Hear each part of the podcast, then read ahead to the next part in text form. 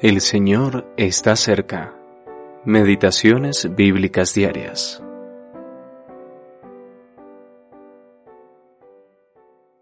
Vino a él una mujer con un vaso de alabastro de perfume de gran precio, y lo derramó sobre la cabeza de él, estando sentado a la mesa.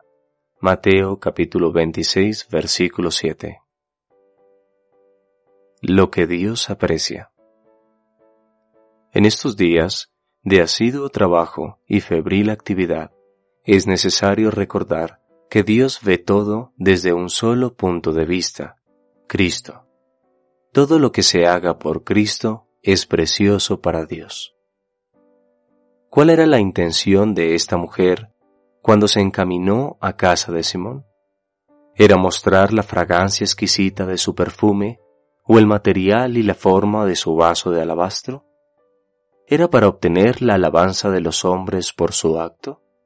¿Era para conseguir un reconocimiento por su devoción extraordinaria a Cristo?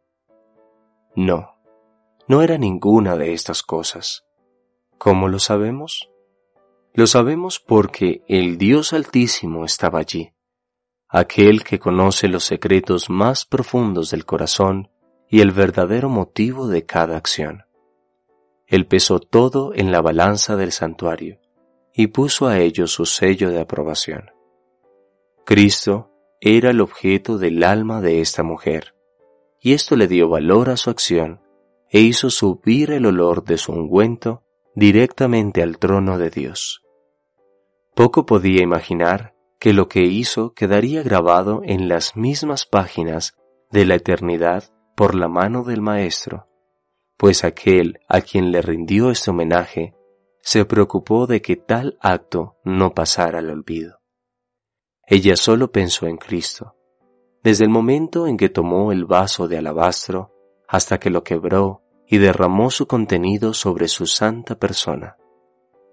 Honrarlo en el mismo instante en que el mundo y la potestad de las tinieblas se levantaron contra él, fue el mayor servicio que se le pudo ofrecer.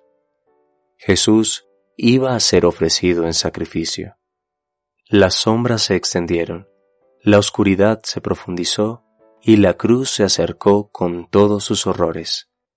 Esta mujer se anticipó a todo esto, acercándose a él de antemano para ungir el cuerpo de su adorable Señor.